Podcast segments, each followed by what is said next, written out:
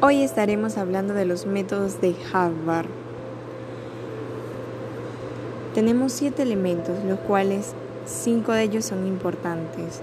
El interés, la opción, los criterios, la comunicación y la relación.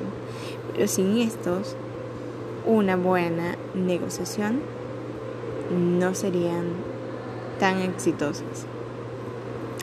Debido a que Harvard intentó Trabajar siempre con los intereses, es decir, siempre era ganar, ganar. Esto nos permite conocer un poco más acerca de las negociaciones. Primero tenemos que tener una buena comunicación y una buena relación. Y de allí pues se efectúan los intereses, opciones y los criterios que tengamos. Hoy iniciamos una reunión como director.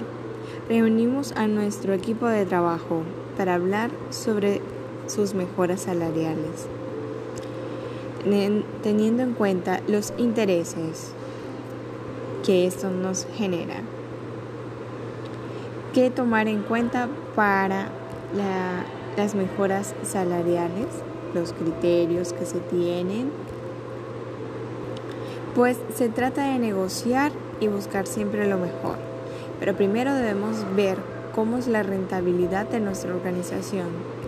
Si tenemos eh, sustento económico para poder aumentar y mejorar los salarios, también dependiendo del rendimiento del personal y de, y de los cumplimientos que éste realice. Por ello, se debe entablar una buena comunicación o una buena relación. Recuerden que debemos separar a la gente del problema. ¿Qué quiere decir? Seamos blandos con las personas, pero duro con el problema. Si tenemos algún problema, tratar de solucionarlo de manera mejor. Tratar de negociar estas mejoras salariales que nos ayuda a nuestra organización a a tener éxito. Recuerde, escuchar con empatía. Recuerde que debemos tener varias opciones y eso nos ayuda a tener objetivos claros, que nos ayuda a saber hacia dónde nos dirigimos. Ambos debemos estar satisfechos y entender nuestros intereses como empresa es la clave. Les ha hablado Génesis Valdés.